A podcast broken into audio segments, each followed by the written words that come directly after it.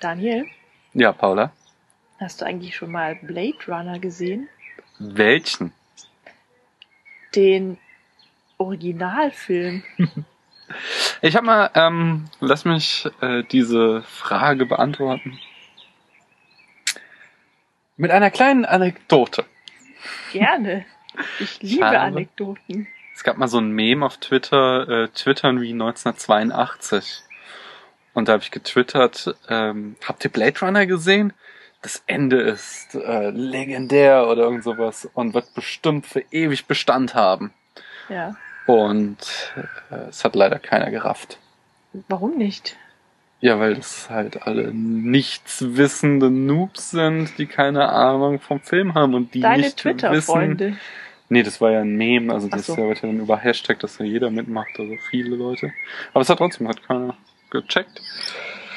Niemand wusste offensichtlich, dass das Ende geändert wurde von Blade Von- Runner. Von Blade Runner selber. Nee, von wem wurde es geändert? Lass das mal jetzt äh, Ah, jetzt möchtest du unsere einsteigen. Na gut. äh, I've seen things you people wouldn't believe. Attack ships on fire off the shoulder of Orion. I watched sea beams glitter in the dark near the Ten House Gate.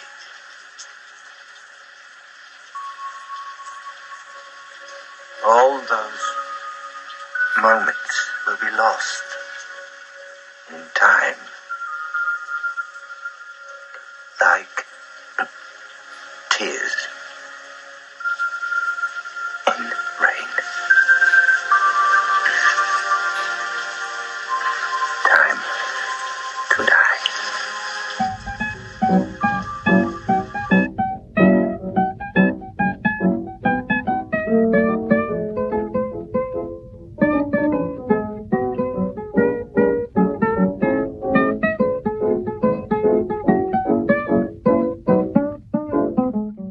Hallo Paula! Hallo Daniel.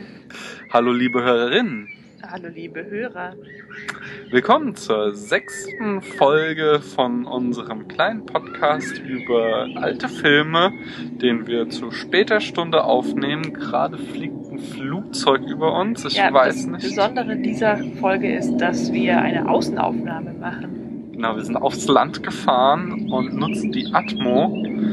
Eigentlich ja äh, eher Vogelzwitschern und so im puren Kontrast zu dem Film, den wir heute besprechen. Ja, genau. Hier ist es noch einigermaßen hell und bunt durch blühende Blumen.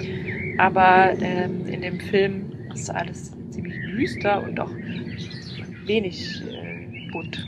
Und außerdem regnet es, glaube ich. Ja, es regnet sehr, sehr Ja. viel. Ähm, bevor wir richtig einsteigen, bringe ich nochmal kurz meine Spoilerwarnung. Die bringe ich einmal und dann nie wieder. Wir reden über Filme und wir nehmen kein Blatt vor den Mund. Wir sagen alles. Wir nehmen keine Rücksicht auf irgendwelche Animositäten. Wenn ihr also irgendwie nichts über den Film wissen wollt oder Angst habt, dass wir euch irgendeinen tollen Spin verraten, denn das werden wir auf jeden Fall, dann könnt ihr genau jetzt abschalten. Ansonsten freuen wir uns natürlich, wenn ihr bis zum Ende zuhört. Genau. Wir gucken ja sowieso nur alte Filme, die die meisten wahrscheinlich auch schon gesehen haben. Da kann man dann auch gut drüber reden. Stimmt. Über welchen Film reden wir denn heute? Heute sprechen wir über Blade Runner. Da gibt es ja bekanntlich verschiedene Versionen. Das stimmt. Ähm, wir haben die jüngere Version angeschaut. Die neueste, den Final Cut. Aus dem Jahre 1900. Nee, 2007 ist der Final Was? Cut. Ach so. Aus dem Jahre 2007. Mhm. Insofern ist es eigentlich gar nicht mal so ein alter Film. Ja, also der, das Original-Footage-Material ist ja schon aus dem Jahr 1982. Da kam ja dann auch die Kinoversion heraus. Aber die ist eben, äh, die fand der Regisseur Ridley Scott hat den Film gedreht, der auch so tolle Filme gemacht hat, wie zum Beispiel Alien. Ähm, boah, was hat er noch gemacht? Irgendwie, äh, Ich weiß es nicht. Hat auch ziemlich viel Scheiße gemacht, aber er hat auch echt verdammt gute Filme gemacht. Äh, sprich du mal weiter, dann hätte ich mal kurz die Ja, das Interessante raussuchen. ist, dass ähm, diese zweite geänderte Fassung kein, äh, also äh, ke- kein Remake ist, sondern, ja, wie ich es eigentlich gerade schon sagte, eine geänderte Fassung. Das heißt, das äh, wurde auch kein neues Filmmaterial erstellt anscheinend, sondern nur die alten Aufnahmen ähm, oder Aufnahmen, die nicht, die ursprünglich rausgeschnitten worden waren, nicht im Film vorkamen, wurden dann doch angehängt und dafür wurden wieder andere Szenen rausgeschnitten. Ja, und ganz wichtig ist, es gab in dem in der Kinoversion so einen Voice-Over-Kommentar Ja. äh, und den haben sie dann gestrichen jetzt in der äh, in der Final Cut Version. Also ein also auch- 25 Jahre altes Filmmaterial wurde quasi neu zusammengeklebt und neu zusammengeschnitten und geklebt. Ähm, gut. Ja. Die Ähm. Hauptrolle hat Harrison Ford. Das ähm, hat Vor- und Nachteile. Und zwar, also bei mir persönlich ist es so, ich mag Harrison Ford ähm, wegen seiner Rolle aus Star Wars oder in Star Wars. Andererseits ist er halt kein besonders kreativer Schauspieler.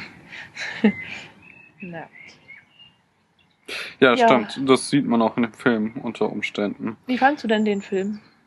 Ähm, ganz gut mit Längen. Ach, hast du denn diese neuere Version auch vorher schon mal gesehen gehabt? Nee, also den Final Cut habe ich noch nie gesehen. Ich hatte den äh, Director's Cut von, ich glaube, 1992 gesehen. Aber nie den Final Cut, wobei ich jetzt auch äh, nicht sagen könnte, worin genau die Unterschiede stehen. Ich dachte, das Bestehen. Ende sei anders. Nee, das ist äh, zwischen der Kinoversion und dem Ach Director's so. und dem Final Cut. Also es gibt nochmal, ich erzähle gleich nochmal die Story, wie es dazu überhaupt kam und so. Ähm, aber ich wollte erst nochmal kurz nachreichen, Film von Ridley Scott, unter anderem äh, Prometheus jetzt gerade in den Kinos gewesen, letztes Jahr. Ja. Robin Hood, äh, diese Neuverfilmung. Äh, äh, American Gangster, der war ziemlich cool.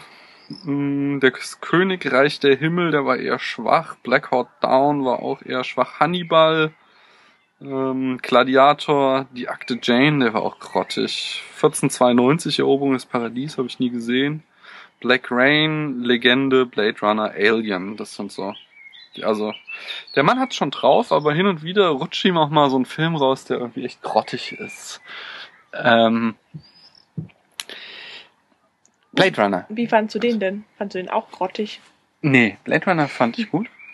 Äh, aber der Film besticht halt durch seine Bilder und die Handlung wiederum ist manchmal sehr, zieht sich sehr in die Länge und es ist ja, also es, ich verstehe das, er macht das absichtlich, aber es ist trotzdem nicht, kein einfacher Film, sondern man muss da schon äh, auch konzentriert dran bleiben, so, weil er halt es sehr langsam erzählt. Ja, In das einem- fand ich auch. fand in den. Kritiken zum Beispiel äh, haben sie ihn auch hämisch Blade Crawler genannt, Wie weil er, weil er eben nicht gerannt wird, sondern Ja, alles das sehr stimmt langsam eigentlich. ist. Gerannt wird nur in der Schlussszene. Hm. Ja, Ja, vielleicht zum Inhalt nochmal äh, erstmal kommen, gehen. ich wollte noch kurz ein paar Eckdaten, und zwar, äh, dass der, also nur zu diesen verschiedenen Versionen, also der Film ist von 1982, es handelt sich um einen Science-Fiction-Film, aber halt auch einen mit Action-Elementen und vor allen Dingen äh, ein Film noir, äh, eine klassische Detektivgeschichte, wie sie in den 40er, 50er Jahren des amerikanischen Kinos ganz groß war, die aber von Ridley Scott dann auch noch im Science-Fiction-Genre äh, verlagert wurde und damit ein Mitbegründer des äh, Genres Cyberpunk wurde. Ach, Was- bei punkig fand ich es jetzt nicht. Mm, Ja, so die, die ähm, Kulissen halt. Also du hast halt sehr viele, er hat zum Beispiel 200 Punks engagiert als Statisten, die im Hintergrund immer mal Mhm. wieder rumlaufen und so. Ähm, bei Cyberpunk ist es einfach äh, äh, eine Form von Science Fiction, die sehr dystopisch ist, die halt äh, auf halt Film Noir Elemente verinnerlicht Ja. und ähm, äh, ja, quasi so der Kontrast zum Star Trek Universum, wo alles irgendwie klinisch rein und schön und die Zukunft ist gut. Ja, das ist ja nicht, So. ist ja nicht schön und die Zukunft ist, also am Ende ist die Zukunft gut, aber am Anfang nicht. Bei Star Trek oder bei Ach, bei Star Trek. Ich ist das jetzt der Gegenteil zum Star Trek Ich habe? Star Wars Nee, Star Trek meinte gehabt. Habe ich dir nicht richtig zugehört. Ja, es wird mir besser leid. zu Es gibt sieben verschiedene Versionen von äh, von Blade Runner. Aber es gibt eben drei große verschiedene Versionen Und das sind, wie ich schon sagte, die, die Kinoversion, der Director's Cut und dann nochmal der Final Cut. Und zwar war das so, dass sie den Film, äh, wie man das, wie Hollywood das immer macht, in Testvorführungen, also in ein paar Kinos gezeigt haben, Mhm. als in einem Testpublikum und der da katastrophal durchgefallen ist. Ähm, und sie einfach Schiss bekommen haben, weil eine Mehrheit der Menschen ihn zum Beispiel gar nicht verstanden hat. Die müssen dann so Fragebogen ausfüllen und da kam eindeutig heraus, die haben nicht gerafft, worum es da geht in dem Film. Oha. Und ähm, außerdem wurde er, es gab zwar, zwar wenige euphorische Stimmen, aber viele haben ihn äh, echt kritisiert und daraufhin hat das Studio äh, Ridley Scott befohlen, nochmal Änderungen zu übernehmen Ja. äh, vorzunehmen, die in erster Linie darin bestanden, dass es eben so einen Voice-Over-Kommentar gab, der äh, Der das dann da erklärt hat, ja. äh, ja, der von der Kritik dann sämtlich total zerrissen wurde, so. weil der Kommentar, der hat eigentlich nur das, was man sieht, nochmal erzählt. Also du musst dir vorstellen, auch noch irgendwie Harrison Ford muss den wohl auch noch äußerst lustlos vorgelesen haben, äh, erzählt er halt so, was jetzt passiert im Film. Ähm, Ridley Scott hatte schon mal auch ähm, mit einem Voice-Over geliebäugelt, weil das auch eigentlich ein klassisches Element von so einem Film noir ist. Aha. Aber dann sagte er, hätte er lieber so, äh, ja, irgendwie die Gewissenskonflikte von Deckard, dem Protagonisten, im Voice-Over gehabt und nicht so eine Story nacherzählen. Und das ist natürlich für einen Regisseur, wir erinnern uns an Hitchcock, Filme erzählt man in Bildern, Ja. ist natürlich die größte Demütigung, wenn du vom Studio gezwungen wirst, deinen Film in Worten zu erzählen, so, weil das Publikum meint, man würde es aus den Bildern nicht verstehen. Ja. Und dann aber noch besser ist, ähm, dass sie ihm noch ein äh, Hollywood Happy End hinten dran geklatscht haben. Dazu haben sie übrigens, kleiner Fun Fact, unter anderem Material aus, nicht verwendetes Material aus äh, Shining von Stephen äh, King ist das Buch, nein, von Kubrick ist der Film genommen. Einfach nur so Luftausnahmen von Wäldern, Ach. weil in dieser Kinoversion fahren dann am Ende Deckard und Rachel, die Replikantin, in die er verliebt ist, äh, in seinem Auto durch eine Waldlandschaft. Und Deckard erzählt, dass er sich herausgestellt hat, dass die vier Jahres Lebensfrist von Replikanten bei Rachel Gott sei Dank nicht der Fall ist, sondern dass sie konzipiert ist, dass sie ein normales Leben führen kann. Und Weil sie so ein besonders toller Replikant ist. Sowas, ja, irgendwie. Auf alle Fälle, das hat dem Film in der Kritik den Gnadenstoß gegeben. Das glaube ich wohl. Und er ist auch in der Kinokasse äh, ziemlich durchgefallen. Also er war, war kein ganz großer Flop, aber er war auch kein Erfolg halt. Wobei da viele Faktoren äh, zusammengespielt haben.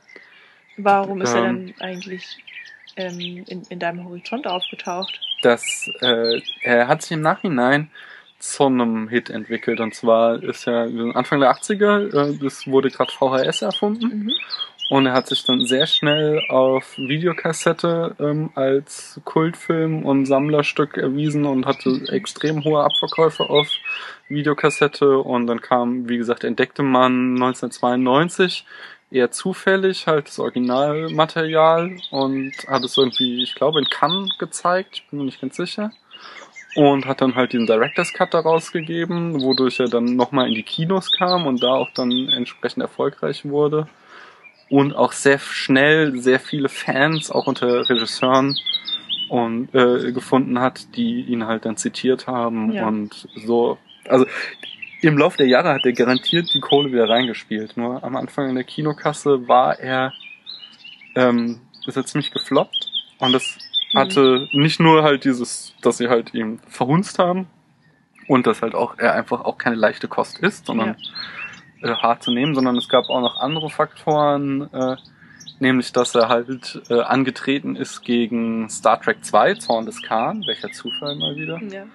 und vor allem gegen E.T. Und E.T., äh, also äh, drei Science-Fiction-Filme, die äh, relativ gleich in die Kinos kamen und E.T. war halt der Mega-Blockbuster und hat sie alle weggefischt, ähm, fischt, die ganzen Da Fans. konnte dann auch die Star-Riege von Blade Runner gar nichts mehr raus. Ja, die waren ja bis auf Harrison Ford damals noch gar nicht berühmt. Die sind erst im Nachhinein äh, bekannt Mhm. geworden.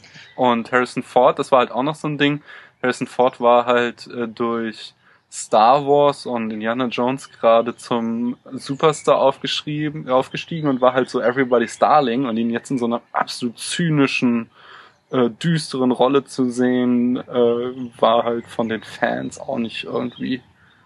Ja, du, du meintest ja auch, dass er eigentlich auch gar nicht der äh, Gute ist in dem Film.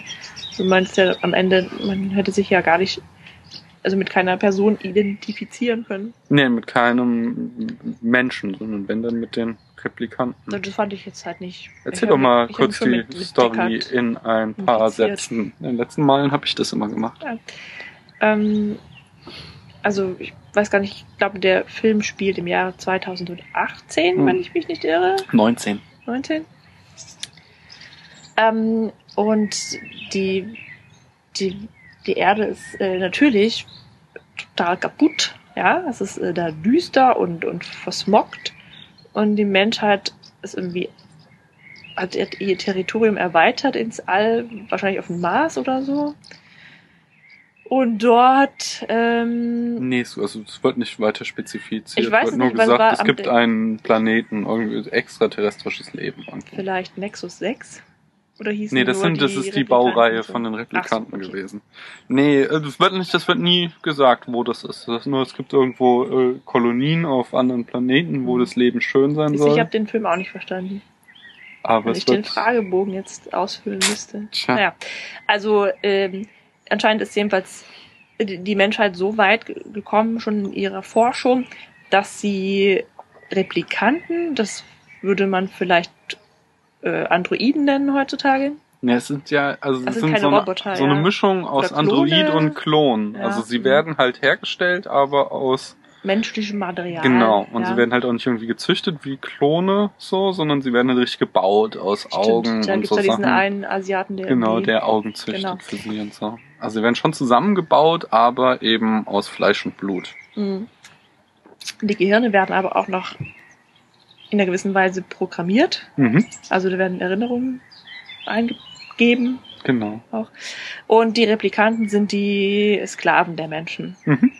Das heißt, sie müssen halt für die Menschen arbeiten und werden offenbar nicht entlohnt. Vor allem äh, haben sie eine Schwierigkeit damit, dass sie nur vier Jahre leben, was man ja nachvollziehen kann. Das ist so eine Sicherheitsmaßnahme, die man eingebaut hat. Sie sind auch besser als die Menschen, also körperlich besser als die Menschen. Mhm, Stärker, sind schlauer. und ja, also stärker vor allem und, und, und unempfindlicher und sportlicher insgesamt.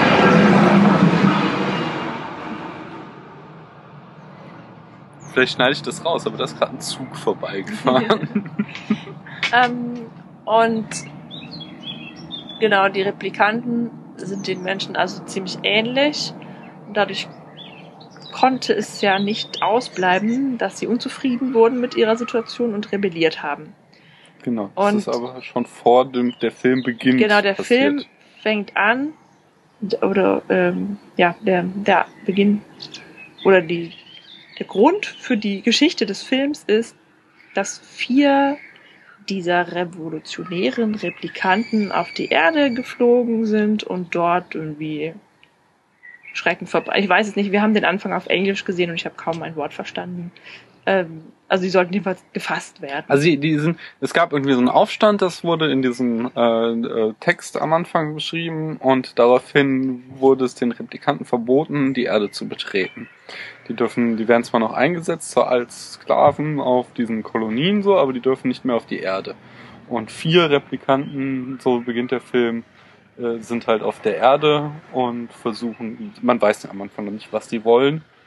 Und äh, auf alle Fälle werden sie von der Polizei gesucht. Genau, und die Polizei setzt einen Blade Runner. Das ist eine Person, die speziell für die Jagd auf Replikanten ausgebildet wurde, ein ähm, oder an auf diese vier. Und das ist nämlich äh, Deckard. der Oder vorher im Ruhestand war und jetzt wieder der Reaktiviert Ruhestand, wird. Beziehungsweise ausgeschieden aus dem Genau. Polizeidienst. Und jetzt wird er wieder eingesetzt. Ja, also auch unfreiwillig. Ich, wie der Vorgesetzte ihn dazu bringt, dass er doch mitmacht, das habe ich leider auch nicht verstanden. Ähm, aber ja, er hat es dann halt getan. Und dann haben wir den Film auch weiter auf Deutsch angeguckt. Dann kamen aber keine Dialoge mehr vor. ähm, soll ich schon ja, soll ich das Ganze erzählen? Ja, Story. Ja. Ja. Brauchst ja nicht so ausführlich wie jetzt, aber ja, genau. Deckard jagt dann die Replikanten, man kriegt Knallt immer einen nach wieder... dem anderen ab. Es wird, ja, es wird auch immer wieder gewechselt zwischen der Storyline, wie Deckard die jagt und was die Replikanten so machen. Mhm. Da erfährt man halt, dass die, wie Paula schon sagte, unzufrieden sind mit den vier Jahren Lebensspanne und jemanden suchen, der ihnen ihr Leben verlängert. Ja, genau. Ähm, ganz zimperlich sind sie dabei aber auch nicht. Na? Ja, die sind Ähm, hart. Ziemlich. Daneben kommt dann halt, äh, äh, genau, Deckard, äh, wichtig ist, es gibt so einen Test, das ist der einzige, eigentlich, der einzige Möglichkeit, um einen Replikanten von einem Menschen zu unterscheiden, ist der Void-Kampf-Test. Und das ist so ein Test, wo man irgendwie provozierende Fragen äh, dem Replikanten oder dem Verdächtigen Der stellt Testperson. der Testperson, die halt emotionale Reaktionen hervorrufen sollen. In erster Linie waren das Fragen, die, ähm, wo es um Tierquälerei ging. Und Oder um die Familie. Ja, sowas. so. äh, immer ziemlich brutale und herzlose Fragen auf alle Fälle. Und da dann irgendwie emotionale Reaktionen erzeugen kann und da kann man dann anhand von irgendwie der Iris und so weiter äh, feststellen, ob es jetzt ein Mensch oder ein Replikant ist. Ja, weil und die Pupille sich dann irgendwie, der Radius der Pupille sich verringert oder vergrößert. Genau, und Deckard wird dann zur Tyrell Corporation, das ist so die Firma, die die Replikanten herstellt, eingeladen und er soll dann da diesen Test vorführen und zwar an der äh, die persönliche Assistentin die des Chefs. Assistentin des Chefs, genau. Ähm, und die, Rachel. Rachel, genau. Und äh, die ihm aber als Mensch verkauft wird und es stellt sich dann halt heraus, dass sie äh, ein Replikant ist im Zuge des Tests, aber der Test ist sehr lange, denn im Gegensatz zu anderen Replikanten weiß sie nicht, dass sie ein Replikant ist und ihr wurden halt künstliche Erinnerungen eingepflanzt. Ja. Und in die verliebt sich dann Deckard und die haben eine Liebesaffäre. Äh, und äh, das Ganze ist aber halt äh, immer mit diesem Damoklesschwert, das sie ja nur vier Jahre zu leben hat und ja wahrscheinlich schon ein paar Jahre auf Buckel hat. Und, und der Problematik, dass er ja Replikanten jagt. Genau, genau. Und weil sie dann nämlich auch, als sie erfährt, dass sie ein Replikant ist, flüchtet sie dann da von der Tyrell Corporation wird dann auch auf die Liste der Gejagten gesucht. Das heißt, er müsste sie eigentlich auch ähm, umbringen. Das ist nämlich, die werden nicht gefangen genommen, sondern die werden äh, euphemistisch in den Ruhestand versetzt. Das heißt einfach erschossen. Die Replikanten Ja. Die anderen Replikanten, die Rebellen jagt aber äh, Deckard, die ihrerseits, aber wie Paula auch sagte, nicht zimperlich sind und da mordend rumziehen und unter anderem dann auch den Firmengründer Tyrell umbringen. Und am Ende kommt es dann zum Showdown zwischen dem Anführer der Replikanten und Deckard. ja. Und der Replikant äh, der ist wirklich Betty. Roy Betty heißt er. Ja. Und der, äh, ja, der, Den fand ich so toll. Wie der erst hat er mit der Faust die Wand durchschlagen, ja, genau an der Stelle, an der Deckard war. Das hat er, als ob er das gerochen hätte, ja. Und später, da steckt er einfach seinen Kopf durch die Wand und mit seinem Kopf ja. ein Loch durch die Wand und macht Deckard Angst. Ja, der ist vor allen Dingen Deckard haushoch überlegen und spielt mehr mit ihm so ein äh, Katz-Maus-Spiel. Also eigentlich soll ja Deckard ihn jagen, aber dann dreht sich das um und der Replikant Ja, jagt ja, ja. Mhm. Deckard und am Ende äh, flüchtet Deckard aufs Dach und ist aber äh, schon am Abrutschen und Genau, er hält sich irgendwie nur noch mit einer Hand am Dachfirst fest, weil er ja natürlich wieder runtergerutscht ist. Genau, und dann stürzt er, also rutscht er ab und würde in den Tod stürzen, aber dann rettet ihm der Replikant das Leben, zieht ihn hoch, hält noch einen ergreifenden Schlussmonolog. Ja, was sagt er? Er hat gesehen, was, Das was ist ein- Menschen sich gar nicht vorstellen können. Ja, das, ähm, also er, er beschreibt so, es ist irgendwie auch eine Variante, ich glaube, ich habe es gelesen, es ist irgendeine Abwandlung von irgendeinem Gedicht, irgendeinem romantischen Gedicht. Ach. Aber es geht darum, dass er seine Erinnerungen beschreibt und sagte, dass sie, wenn er jetzt stirbt, alle verloren sein werden. Und äh, er hat so viele tolle Sachen gesehen, Sachen, die Menschen nie sehen werden, weil er halt in Bereichen des Weltalls war, wo sie nicht waren. Und dass, wenn er jetzt, äh, jetzt stirbt, dass sie dann nichts weiter sind als Tränen im Regen.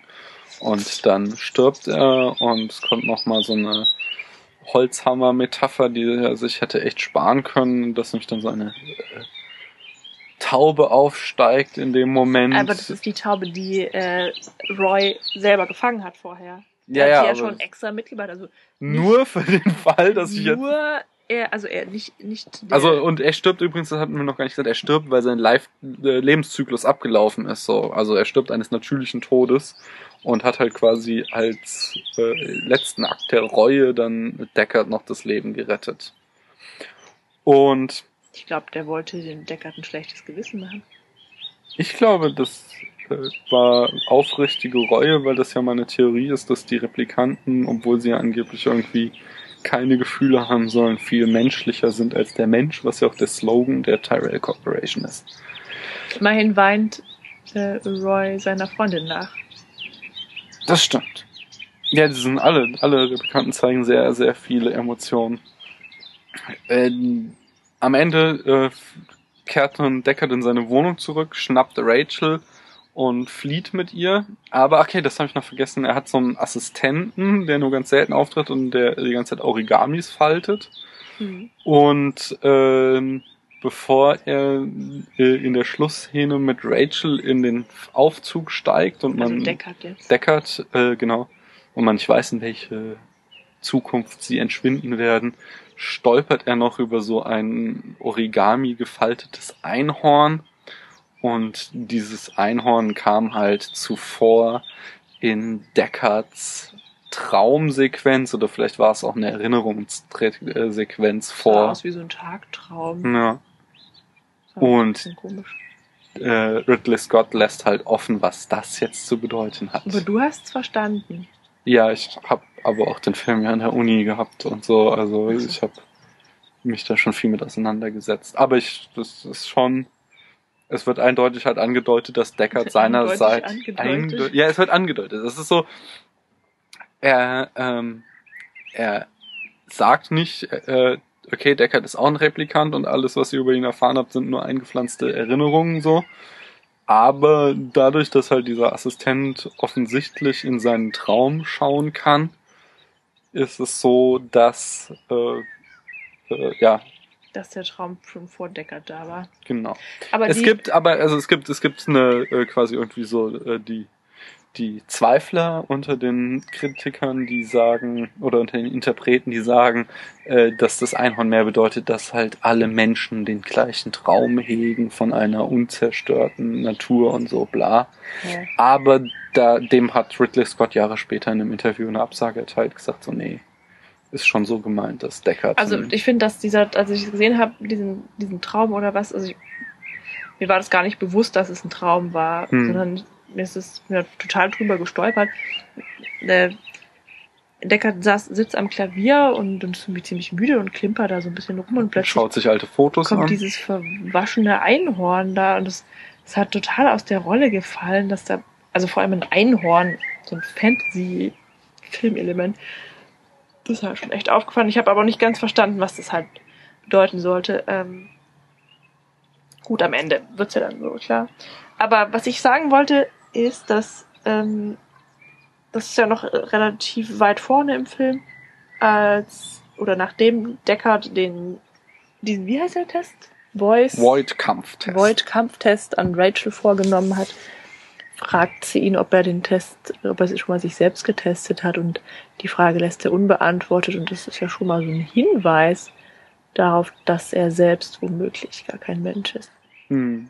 Weil er halt so ein besonders guter Blade Runner ist und deshalb ja auch aus dem Ruhestand zurückgeholt wurde, um diese vier Oberschurken kalt zu machen. Genau. Und das erklärt aber halt auch dieses, dass er dieses aus dem Ruhestand zurückgeholt. Möglicherweise äh, ist das aber halt auch quasi erst der Beginn seines Lebens so. Und Ja. da beginnt halt seine Erinnerung, dass er aus dem Ruhestand zurückgeholt wurde. Wobei das natürlich zugleich, und das ist dann wieder der doppelte Boden, auch ein ganz klassischer Code des Film Noirs ist, so der, der Detektiv oder der Cop, der noch seinen letzten Job machen muss und dieser letzte Ja. Job führt ihn dann in moralische Abgründe, so. Also dieses, dass es Gut und Böse nicht gut äh, leicht auseinanderzuhalten sind, ist auch so ein klassisches äh, Film Noir-Element. Dann natürlich, der ganze Film ist sehr düster. Paula sagte schon, es ist quasi ununterbrochen am Regnen. Wir haben ganz viel, äh, äh, also ganz viel halbdunkle Einstellungen und Gegenlichtaufnahmen, jede Menge. Wenn es damals schon CGI gegeben hätte, dann hätte er wahrscheinlich genauso viele Lensflares eingebaut wie, oh Gott, jetzt fällt mir der Name nicht ein, vom Star Trek Regisseur. Hab ich auch direkt gefunden. Ja, ihr wisst schon, hier, äh, J.J. Abrams. Ähm, aber also du hast ständig eine irgendwie im Hintergrund äh, ein Auto oder eine untergehende Sonne oder irgendwas blendet dich halt die ganze Zeit, so dass du halt immer Schemen siehst.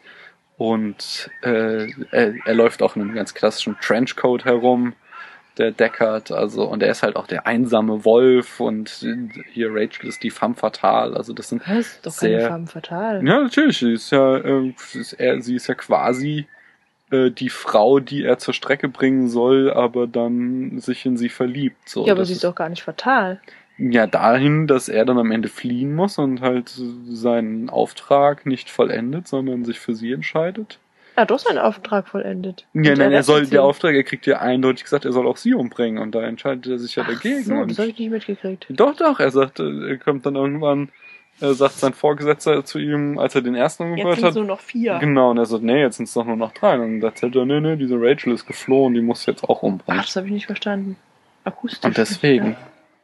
Und ja, also äh, im Vordergrund, vor diesem Science-Fiction-Hintergrund erzählt da Ridley Scott eine ganz klassische Detektivgeschichte des Film Noirs, äh, wo du, ja, schaut euch der Malteser Falke an, da könnt ihr, werdet ihr sehr, sehr viele Ähnlichkeiten und auch sehr viele Zitate entdecken, die dann in äh, später im Blade Runner wieder auftauchen.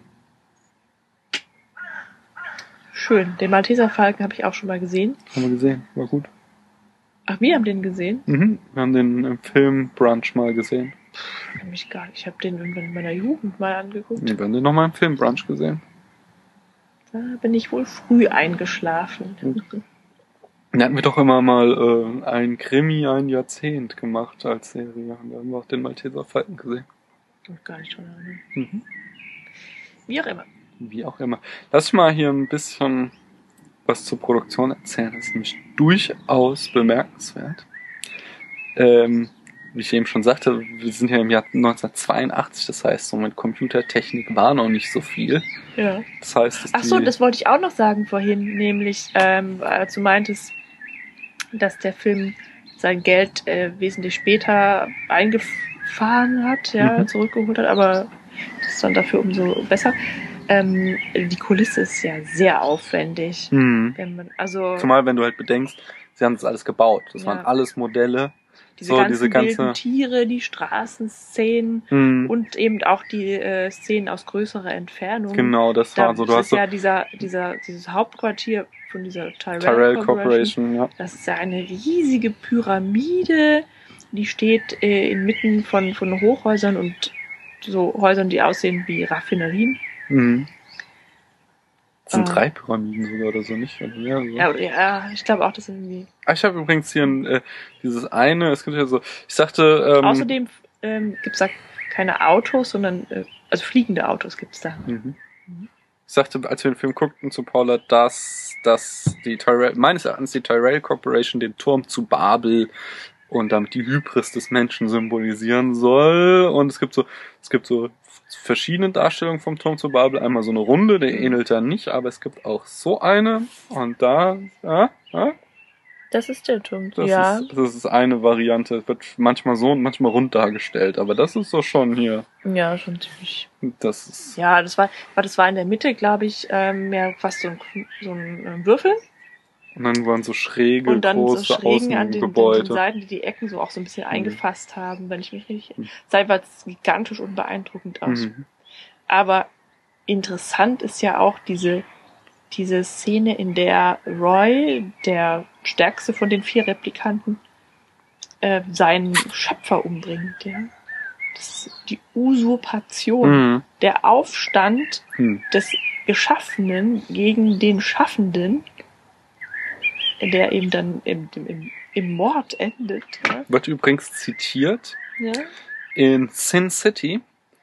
Da spielt hier der Schauspieler äh, Rutger Hauer. Hauer ähm, mit Mhm. und er muss seinerseits den gleichen Tod sterben. Ach was, Ja, er wird Das sein Schädel zerdrückt. das ist so eklig. Ähm, interessant fand ich, dass dieser Roy, gespielt von Rutger Hauer, das hat so ein so ein Hühne, ja, so ein blonder, blauäugiger Aria. Ja, ich, Nazi. genau das habe ich gedacht. Ich wollte es nur nicht sagen.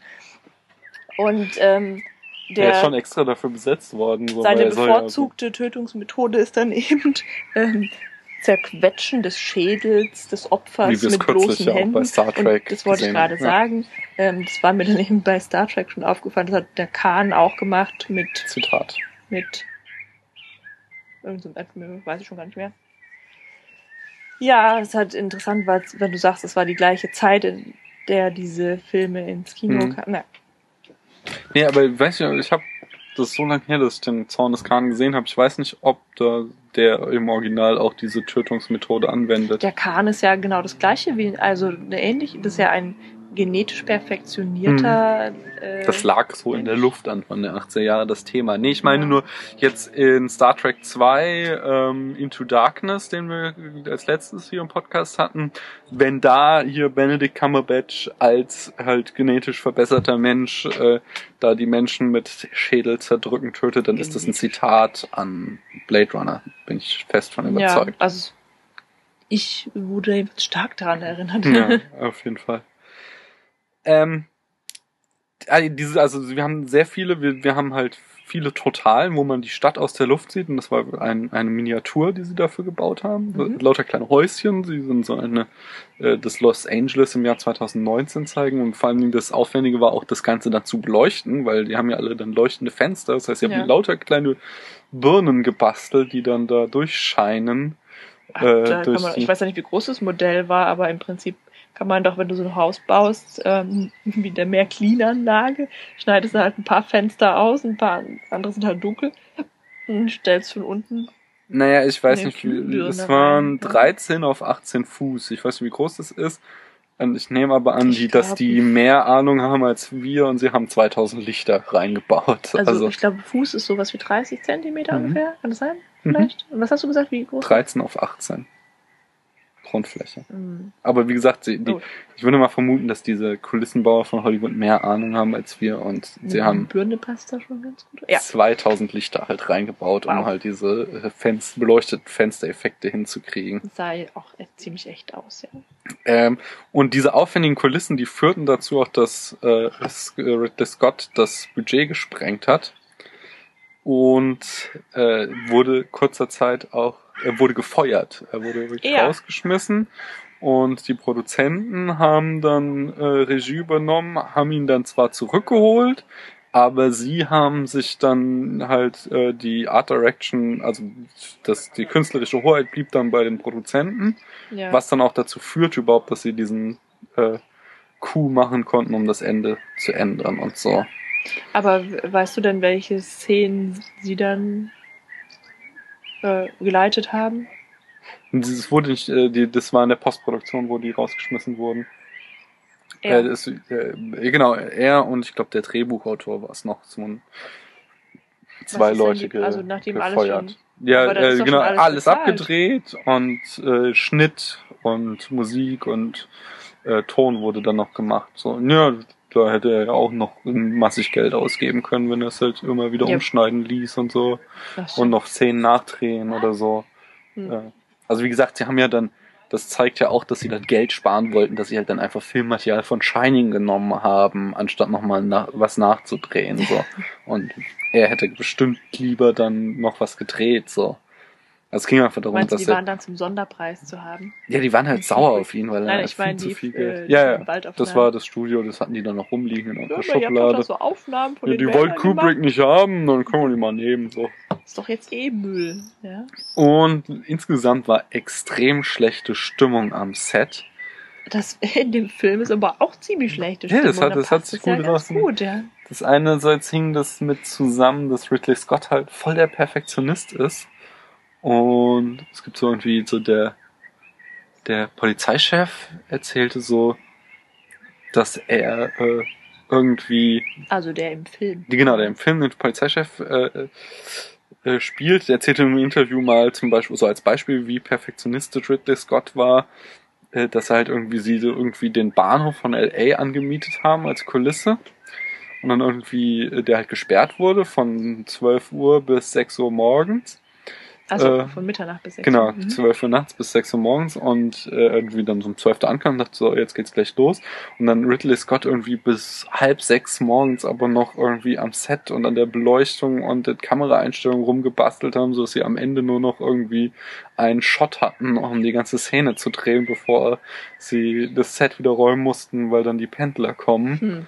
Und entsprechend war die Crew auch total genervt von Ridley Scott, weil er halt sie ständig so mit solchen Sachen äh, in den Wahnsinn getrieben hat, mit diesem Perfektionismus. Diese Szene in diesem Augenlabor. Aber das ist doch kein Perfektionismus. Es ist erstens mal unorganisiert. Nein, sie haben zum Beispiel und zweitens, da, da wusste Nee, das doch ist nicht unorganisiert, will, sondern er ne? wollte alles immer genau so haben, wie er sich's vorgestellt hatte. Zum Beispiel hatten sie auch diese Straßenszenen gebaut und er fuhr dann vor und sagte, äh, hatten irgendwie so mehrere Wochen dran gebaut und er fuhr vor, äh, schaut sich an, sagte, das ist ein guter Anfang und jetzt hat ihnen dann noch mal eine Riesenliste gegeben, wie sie es umbauen sollten. Mhm. Er hat die Szene in diesem Labor, wo die, also mit diesem Asiaten Mit dem- ja. mit den Augen, das wurde halt tatsächlich in so einem Kühlhaus gedreht. Das heißt, wir haben irgendwie zwei Tage in Schweinekälte gedreht und er hat vorher, um, das ist mir gar nicht aufgefallen, da hängen wohl irgendwie riesige Eiszapfen überall rum. Ja. Und das waren halt echte Eiszapfen. Er hat halt vorher Leute reingestellt, die mit Wasserschläuchen die Decke besprühen, um da Eiszapfen zu züchten in diesem Kühlhaus. Und er hat teilweise die Leute Szenen immer wieder drehen lassen, bis sie, äh, bis sie halt so waren, wie er sich's vorstellt. Und deswegen waren die alle sehr, sehr genervt. Er hat sich dann noch in einem Interview auch noch irgendwie voll kritisch über die Crew geäußert, irgendwie. Worauf es dann noch zu einem. T-Shirt-War kam, wo sich dann die äh, Crew irgendwie T-Shirts hat machen lassen, wo sie dann irgendwie so ein Zitat aus diesem Interview, um ihn zu dissen, rausgezogen haben, so. Ja. Und er dann halt irgendwie mit seinen Kumpels sich hat T-Shirts machen lassen, wo drauf stand irgendwie Xenophobia sucks, so, weil er irgendwie Brite war und er hatte irgendwas über Amerikaner gesagt und die hatten ihn dann zurückgedisst, weil er äh, Brite ist und es, also da war richtig böse Stimmung und äh, auch so ein Ding, äh, äh, also Hollywood hat so Regenmaschinen, ähm, um halt Regenszenen zu drehen und normalerweise hast du halt eine. Und das war Ridley Scott zu wenig, weil er sagte, eine, dann regnet es halt immer nur so im Vordergrund und Hintergrund halt nicht und das sieht man. Deswegen hat er sieben von den Dingern. Das heißt, äh, die waren alle immer klatschnass und so wurde dann auch irgendwie Jahre später Harrison Ford gefragt, woran er sich denn noch erinnert vom Dreh. Hm. Und dann sagte er 50 Tage lang im Regen stehen. so. Und äh, das kam dann auch noch dazu, dass Scott war ja ein Neuling, hatte gerade mit Alien so seinen äh, gr- großen Schlager gelandet, aber er war halt noch nicht die Nummer, die er jetzt ist. Jetzt kann er sich sowas alles erlauben und die Leute sind froh, dass sie trotzdem mit ihm Filme machen dürfen. Aber da war halt niemand so und äh, an Harrison Ford war halt der Superstar zu dem Zeitpunkt und die haben sich auch total angezickt. Die haben äh, teilweise nicht mehr miteinander geredet, äh, weil die so sauer waren und weil äh, Ford gar nicht einsehen wollte, sich da von Scott so rumschikanieren zu lassen, aber der halt auf seinem sehr autoritären Regiestil bestand. Wieso hat denn Harrison Ford da überhaupt mitgemacht, wenn, wenn Scott niemand war und Das, die werden ihn da irgendwie bei Laune gehalten haben. Ja, und ja, äh, Ford muss auch sehr äh, seinen Star-Allüren rausgehangen also haben ich lassen. denke mir halt, dass der schon einen Vertrag unterschrieben Ja. hat, bevor die Dreharbeiten angefangen haben. Und dann frage ich mich halt, wieso er das dann macht. So als da hat er sich gedacht, oh, dann mache ich mal einen kleinen Independent-Film. nee, das war, nee, Oder das hat war er sich gedacht, der, das der war auch, der ist auch ja dann, top. ja genau, der haben, der, es war, er hatte es auch mehr irgendwie als Actionfilm, also die dachten irgendwie auch, es würde viel actionlastiger und Ja. das war dann irgendwie Harrison Ford, äh, das hat sich wohl erst während der Dreharbeiten ergeben, dass der so sehr langsam und äh, meditativ und Ja, in, meditativ. das nicht, aber er wird halt sehr viel mit Bildern erzählt und sind sehr lange Einstellungen Ja. und so. Ähm, Äh, Und dass es halt wenig Action-Spektakel ist. Und das hat wahrscheinlich Harrison Ford nicht mit gerechnet. Hm. Ähm, jedenfalls, äh, Harrison Ford auch, hat halt voll die Diva raushängen lassen. Zum Beispiel hat er mit der Schauspielerin, die die Rachel gespielt hat, die halt ein Neuling war, außerhalb der Szenen kein Wort gesprochen. Das war quasi unter seinem Niveau, sich damit irgendwie so ein Newbie rumzuscheren. Weißt du, wie die heißt? Hat die noch was anderes? Sean, ja, die hat so ein paar, die, die hat, also nee, die hat ziemlich viele Filme gemacht, die sind alle nicht so sonderlich erfolgreich. Ein paar Ausreißer. Aber, äh, warte mal, was war's? Ace Ventura, so ein ganz Oh, üble nee, doch mit Komödie. dem äh, Jim Carrey. Genau, Jim Carrey, ganz so einer seiner Filme, mit dem man Durchbruch hatte. Hm, Ja. Schade für sie. ja. Ich fand die ja. Nee, die, also die hat schon viel, viele Filme gemacht, aber es war nicht mehr irgendwie so der Mhm. ganz große Hit dabei. So. Eine andere Schauspielerin, die mitspielt, ist äh, Daryl Hannah. Äh, Ja, die meinte ich mit Star-Aufgebot. ja, ja, die war, aber es war halt auch so einer ihrer ersten Filme und Mhm. dann später wurde sie berühmt. Und sie wird zum Beispiel auch in ihr Tod im Blade Runner wird dann in Kill Bill, wo sie ja, ich weiß, wie heißt sie in Kill Bill? Da ist Die- sie die schwarze Mamba oder nee, ist nicht Mamba. Schwarze Mamba die Dings selbst, Be- Beatrix Kiddo? Die hat aber auch einen so. Schlangennamen. Die Klapperschlange ist sie, oder? Die hat eine, die hat eine Augenklappe. Die hat eine Augenklappe. Sie, sie haben ja alle irgendwie einen Schlangennamen, oder? War das nicht so? Das wüsste ich jetzt nicht. Keine Ahnung. Jedenfalls, äh, wie sie da stirbt, das zitiert, in, wie sie in Kill Bill stirbt, das zitiert dann ihren Tod in Blade Runner. Hüpft die da auch so rum? Nee, das nicht, aber sie zappelt dann auch so am Boden. Da habe ich mich gefragt, ob das, ob die das selbst gemacht hat oder ob das eine Stuntfrau war. Also auch diese ganze Szene, die, die macht immer so Hm. Flickflack im Das Kampf. weiß ja. ich nicht. Das habe ich jetzt nichts muss rausgekommen. unheimlich sportlich äh, No. sein, ja. Lass uns doch mal hier ins Filmische erzählen. Was Das ist dir denn aufgefallen in der Art, wie der Film seine Geschichte erzählt? Ähm, äh, da weiß ich jetzt nicht, was du meinst. Ne, wie ich ja schon sagte, er ist sehr langsam. Es wird alles sehr, also was du auch sagtest, es wird sehr wenig Dialoge sind und es, wird gespart mit Worten und versucht sehr viel mit Bildern und Andeutungen zu erzählen. Genau, es ist ein Leitmotiv ist das Auge. Der Film fängt ja auch schon an, Ja. du hast erst die Stadt Kein schönes Auge. Du hast erst die Stadt und dann siehst du die Stadt gespiegelt in einer Iris so. Und äh, dann hast du die ganze Zeit halt das Thema, halt wie gesagt, dieser Wortkampftest wird Mhm. über irgendwie Augen. Du hast ständig auch Aufnahmen von äh, Gegenlicht, was sich so äh, spiegelt, dass du die Netzhaut siehst durch Mhm. die Pupille. Du hast halt äh, dann diesen Augentypen, äh, also diesen, diesen Asiaten, der Augen züchtet. Mhm. Du hast diese riesige Brille von Mr. Tyrell, Mhm. die Ja, krass, ja. äh, halt auch so. Und es geht halt, das ist ja dieses Thema, es geht halt darum, du weißt nicht, ob das, was du siehst und glaubst wahr zu sein, ob das wirklich wahr ist, dass du halt die ganze Zeit so Ja.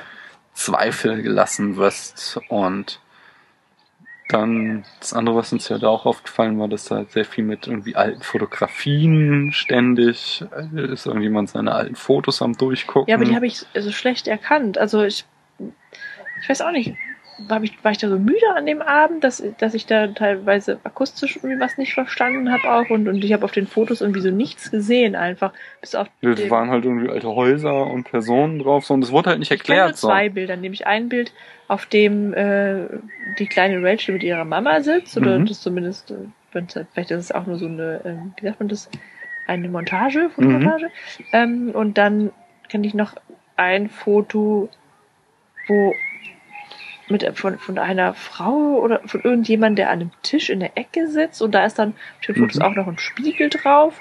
Der, der Deckard vergrößert das so sehr, dass er dann in den Spiegel reinguckt und da sieht er eine Frau, die, ich dachte, die sei tot, aber die hat wohl geschlafen mit einem Tattoo.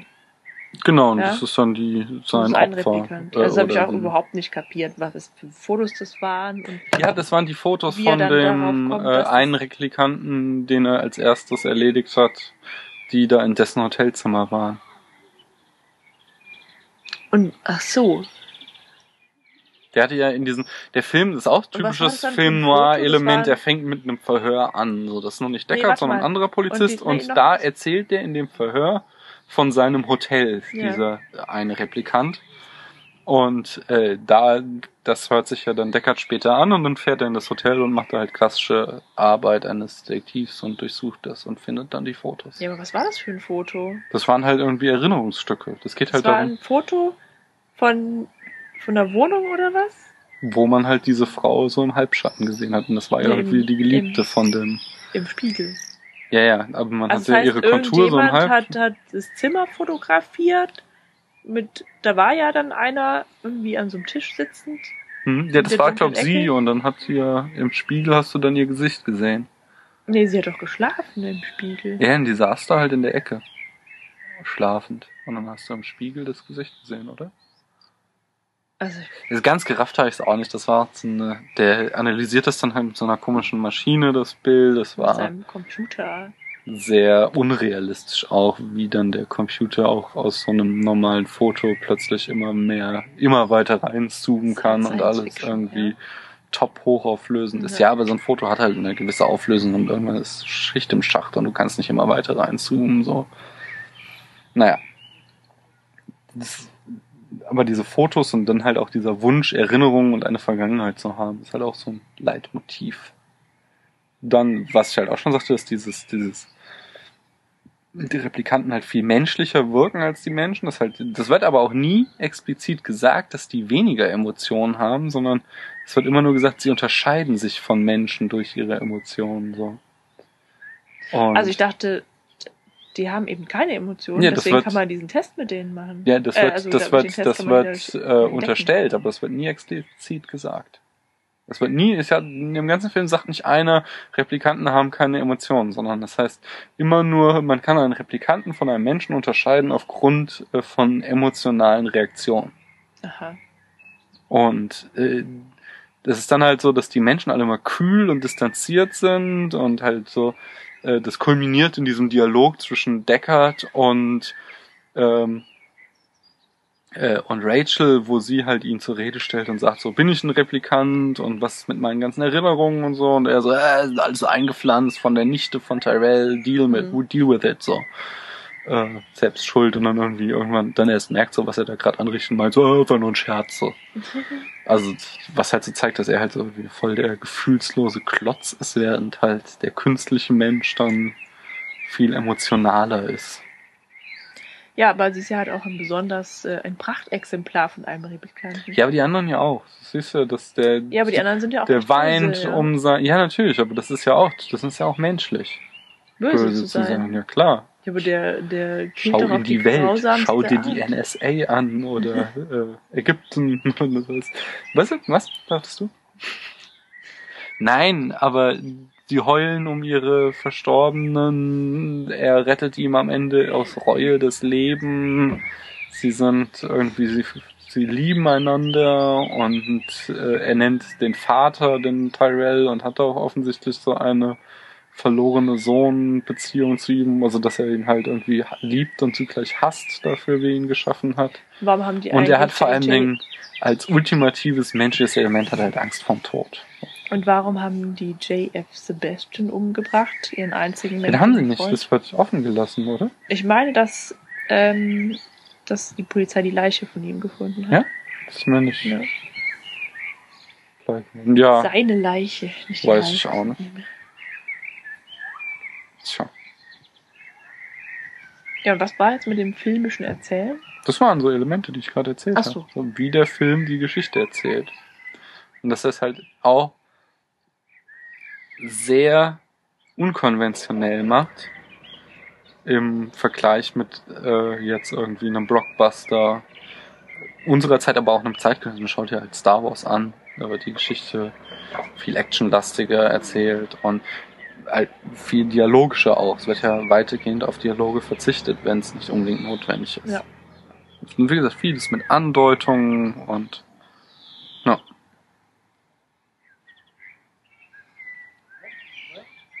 Der Film zitiert auch ein paar Filme, äh, zum Beispiel, also auch Filme aus der Film Noir-Ära, aber äh, oder alte Filme, unter anderem Frankensteins Braut, ist jetzt nicht kein Film Noir, aber ist halt äh, die Geschichte vom künstlichen Menschen natürlich. Äh, dann, wer es schon sagte, der Malteser Falke, Casablanca wird zitiert. Was? Ähm, das, dieser Abdul, das ist dieser komische.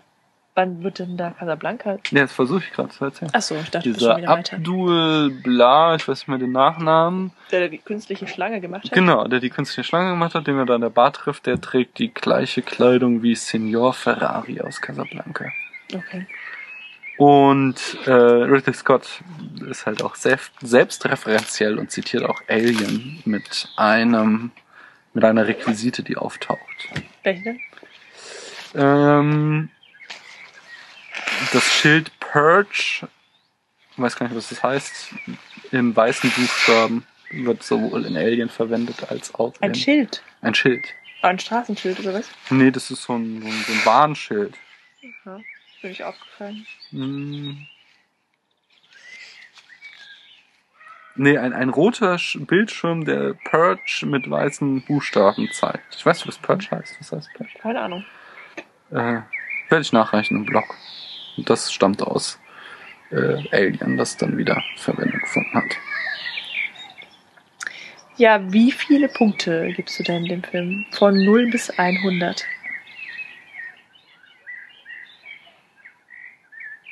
82. 82. Mhm, der Film Hm. Ich erkenne das Meisterwerk an. Er war, das kann ich jetzt auch nochmal zur Rezeption sagen, er war halt stilprägend. So, er hat äh,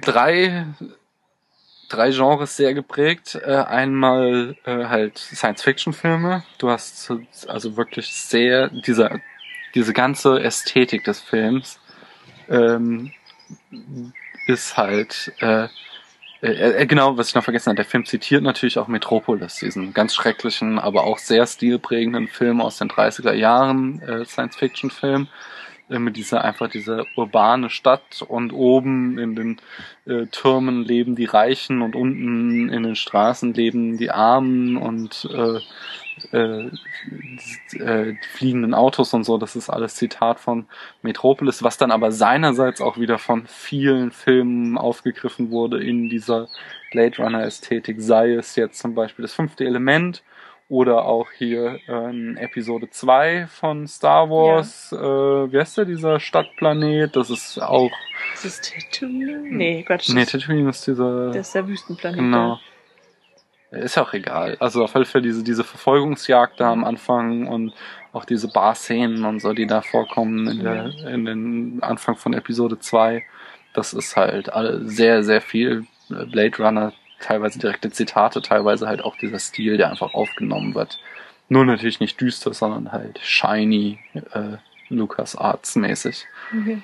Äh, und Matrix hast du auch dieses, dieses düstere, ähm, ja, sehr, sehr viele Science-Fiction-Filme, Wall-E, äh, die das einfach aufgegriffen haben. Ein zweites Genre ist äh, so äh, Mangas äh, haben, wurden sehr dadurch geprägt, so Anime-Filme, ähm, auch eben die äh, Die Science-Fiction-Geschichten, genau, Dystopien, sehr viele, äh, das findet sich dann, aber auch diese diese Vermischung, das habe ich noch gar nicht gesagt, diese Vermischung zwischen einer futuristischen Welt mit Jugendstil-Elementen. Ähm, dass du ja da Jugendstilgebäude hast Ja. und die Inneneinrichtungen und auch die Kleidung teilweise sehr Jugendstilartig oder 20er Jahre mäßig ist so. Ja. Ähm, Auch diese komischen Puppen, die dieser, ähm, dieser Replikanten Bastler da ja. gemacht hat. Und das dritte Genre sind dann äh, Computerspiele, Ego-Shooter. So Ja. sehr viele Science-Fiction oder futuristische Ego-Shooter sind in so einem düsteren, mit dann aber auch teilweise sehr poppigen und Neon-Elementen. So. das war ein Schwarz-Weiß-Film, ne? Oder? Nee, der war, der war ein Buntfilm, aber es war sehr wenig Farbe drin. Du hattest hin und wieder äh, äh, halt so, was halt auch so diese überdimensionalen Werbeplakate, die da drin vorkamen, äh, die waren auch immer in Farbe. Da gibt's auch eine schöne urbane Ach ja, Legende, weiß. die sich um den Film gebildet hat, äh, der Blade Runner Curse, wonach ähm, eigentlich alle Marken, äh, alle Werbung, die da gezeigt wird, äh, zum Zeitpunkt von Blade Runner halt irgendwie hier äh, das Nonplusultra war und dann alles in der in, nach Blade Runner halt den Bach runterging. Also wie zum Beispiel Atari, Pan Am, die Fluglinie ist ja auch pleite gegangen und Das so habe weiter. ich nicht gesehen. Das Äh, Atari-Gebäude, das ist mir aufgefallen. Ja, also es gibt eine ganze Menge äh, Firmen, die dann einfach den Bach runtergingen, aber es wird halt einfach zum Beispiel widerlegt, dadurch, dass auch Coca-Cola drin vorkommt. Ich fand es so. interessant, dass diese asiatische Kultur da so einen hohen Stellenwert hatte. Mhm. Also du hast in dieser Werbe-Zeppelin mit dem Riesenbildschirm, da Mhm. war so eine Geisha drauf, ja, so eine Mhm. japanische äh, Geschichte. die immer Pillen geschluckt hat. Ich weiß nicht, die hat irgendwas genommen, was Nee, sie das glücklich ist, gemacht Ja, hat. ja, das ist, äh, Ähm. das, genau, das, der, das haben wir auch noch gar nicht gesagt. Der Ja. Film basiert auf dem Buch Do Androids Dream of Electric Sheep Mhm. und äh, er basiert aber nur sehr vage drauf. So Hast du das Buch gelesen? Ja, das habe ich auch, wie gesagt, ich habe den Film mal an der Uni durchgenommen Mhm. und dann auch das Buch zugelesen und das hängt wirklich nur sehr vage zusammen so. Und diese Geschichte mit den Pillen, die glücklich machen, hat halt einen sehr hohen Stellenwert im Buch. Ah, äh, und das, genau, das wird halt nur durch dieses, dieses Werbeplakat von Ja. der Geisha, die Pillen schluckt. Auf der Straße sind eigentlich ausschließlich asiatische Hm. Menschen. Ja? Ähm, der Deckard holt sich auch immer so eine leckere Nudelbox zum Essen. Und selbst dieser Augenzüchter ist ja auch ein. Asiate. Ja. Also da habe ich dem, gut, da stand, stand ja dabei, dass es in Los Angeles spielt, aber dann habe ich überlegt, ob das so ein kleiner Vorgriff ist auf das, was jetzt ja von vielen Seiten prognostiziert wird, dass China die neue Weltmacht wird. das kann gut sein. Hm, naja. Doch, denn es gibt äh, auch nochmal hier Rezeption. Der Film hat es auf diverse Bestenlisten natürlich wieder geschafft. Äh, Mhm. Also mit die renommierteste ist ja die vom American Film Institute und bei den zehn besten Science-Fiction-Filmen ist er auf Platz 6 und bei den äh, 100 besten Filmen der letzten 100 Jahre ist er auf Platz 97 immerhin noch. Ja.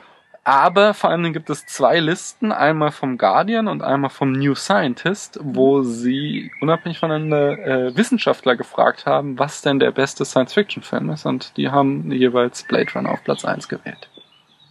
Oh, der ist ja auch sehr gut, ja. Mhm. Wir waren, Ja, es geht vor allen Dingen halt um diese Zukunftsvision. Die Ja. ist halt aus wissenschaftlicher Perspektive am realistischsten verglichen mit anderen. das ist schade, was Es ist eine düster düstere verregnet ist und eklig Ja. und dreckig und bar. Ähm, ja, also ich finde den Film halt eigentlich halt auch sehr gut, weil ich das ja alles sehe. Also ich sehe die fette Kulisse. Ich finde es auch toll, dass er dann eben, also das eigentlich mag ich ja gute Dialoge und das sind jetzt halt keine oder wenig Dialoge drin.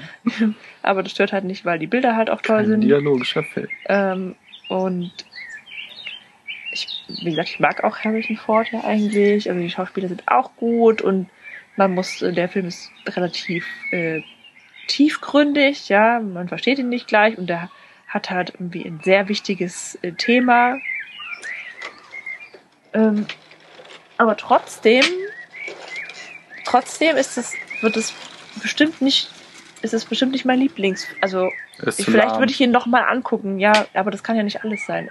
Und ich weiß immer noch nicht, wie viele Punkte ich geben will, weil ich ich war erst so, ich war erst so bei 60, aber du hattest ja neulich selbst schon gesagt, naja, 50 ist eben Mittelmaß und dann wäre 60 kaum besser als Mittelmaß und das ist er bestimmt nicht, weil es halt doch dieses Thema einfach zu intelligent und zu wichtig ist.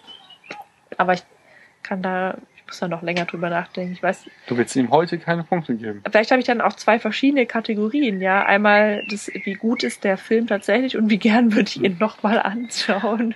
Nee, äh, ich finde schon, dass du dich da auf deinen Bauch verlassen solltest und wenn du einen Film nicht mehr anschauen willst, dann ist er auch nicht gut. Aber ich, Und ich verstehe, also ich habe den Film jetzt echt schon oft gesehen, wie ich schon sagte, ich glaube, das war das fünfte Mal.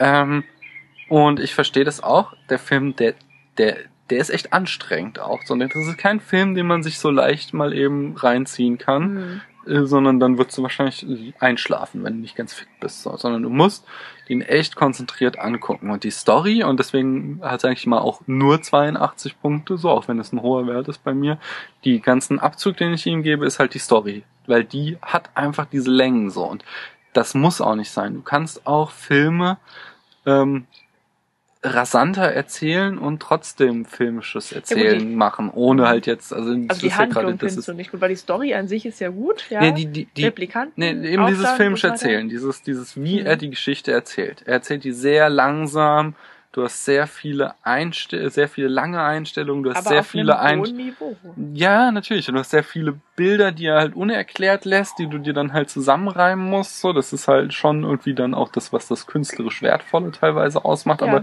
es ist halt auch das, was den Film dann so ein bisschen träge macht. Mhm. Und äh, es hat mich auch, er hat mich, er hat mich äh, im, an, an viele Kubrick-Filme erinnert. Das ist genauso, dass du Ja. halt, du hast bei Kubrick diese fantastischen Bilder, also besonders halt bei Odyssey äh, 2001 und bei Mhm. äh, Barry Lyndon. Du hast Das halt sind dann- echt tolle Bilder, wirklich fantastisch und hattest auch super, also super, ähm, du es haben willst, aber so von auf der äh, Storyteller-Ebene so äh, nicht Das- mal halt den, die, die, die Kernstruktur der Handlung, sondern eben dieses, äh, wie bringe ich die Handlung voran. Mhm. Es ist halt immer sehr langsam. Das sind dann diese Filme, ähm, wo du halt siehst, dass die äh, intellektuell anspruchsvoll sind oder halt irgendwie künstlerisch anspruchsvoll, aber ähm, du sie eigentlich totlangweilig fandest.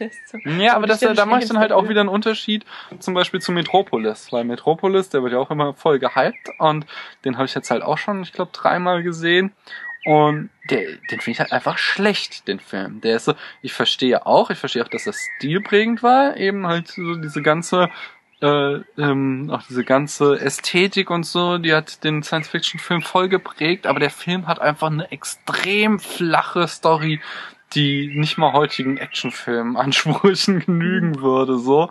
Und die erzählt er dann auch noch schlecht und e- also auch so ewig lang und Ja. schleppend und äh, äh, deswegen, ich kann Metropolis gar nicht leiden, Mhm. so. Und es gibt auch viele andere Filme, so, was haben wir, Lawrence von Arabian haben wir auch gesehen Mhm. äh, der ja auch irgendwie voll gelobt wird und fanden wir auch tierisch schlecht irgendwie so. Also ich finde nicht jeder Film, der ein Klassiker ist, hat den Status zu Recht Nee, von dem verdient. Klassiker rede ich ja gar nicht, sondern von dem Film, wo du, wo du halt siehst, da steckt halt irgendwie was dahinter. Das ist kein oberflächlicher Film so. Ja, aber das kann halt auch manchmal gewollt sein und zu, zu viel. So. Zum Beispiel Lars von Trier macht oft so Filme, wo du das Gefühl hast, so, ja, ich check, was du meinst, Alter, aber geh fort, ich will's nicht sehen. Ja, das ist halt die, die Frage. und willst das ist bei, bei Blade Runner nicht. Der, ich, Hm. ich sehe, ich finde Blade Runner hat Schwächen.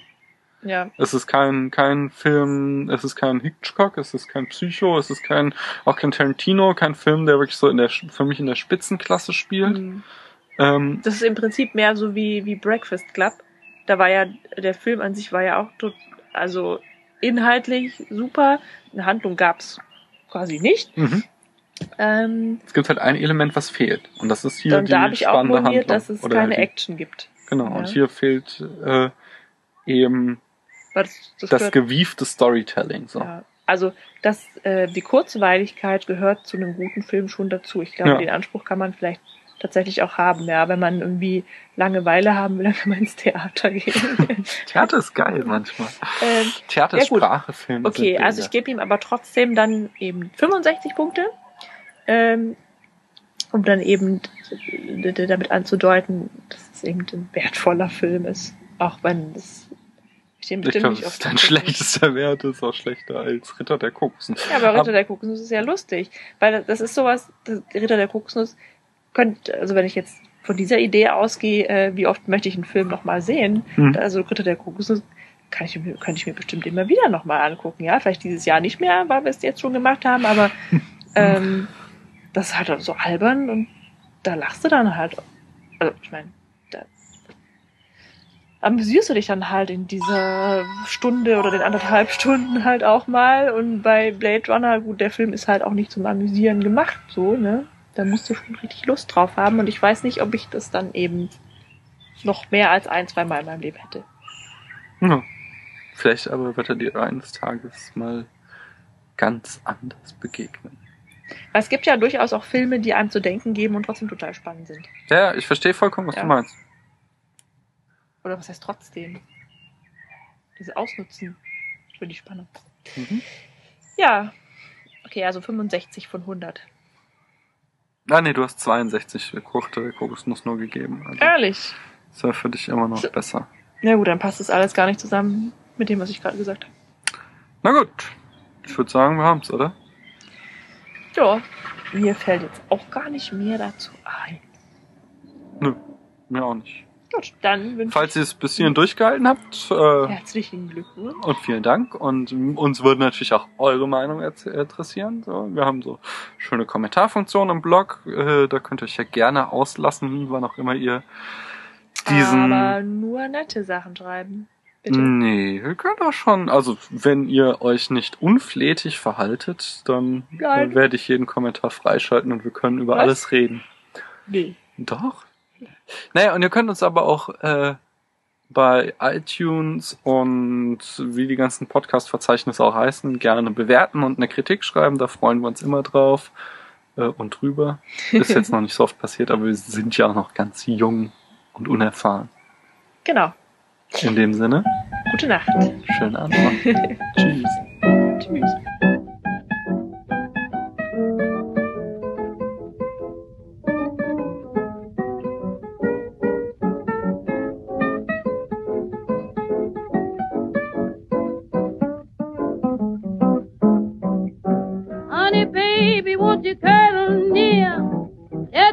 I'm a whisper in your ear. And while about that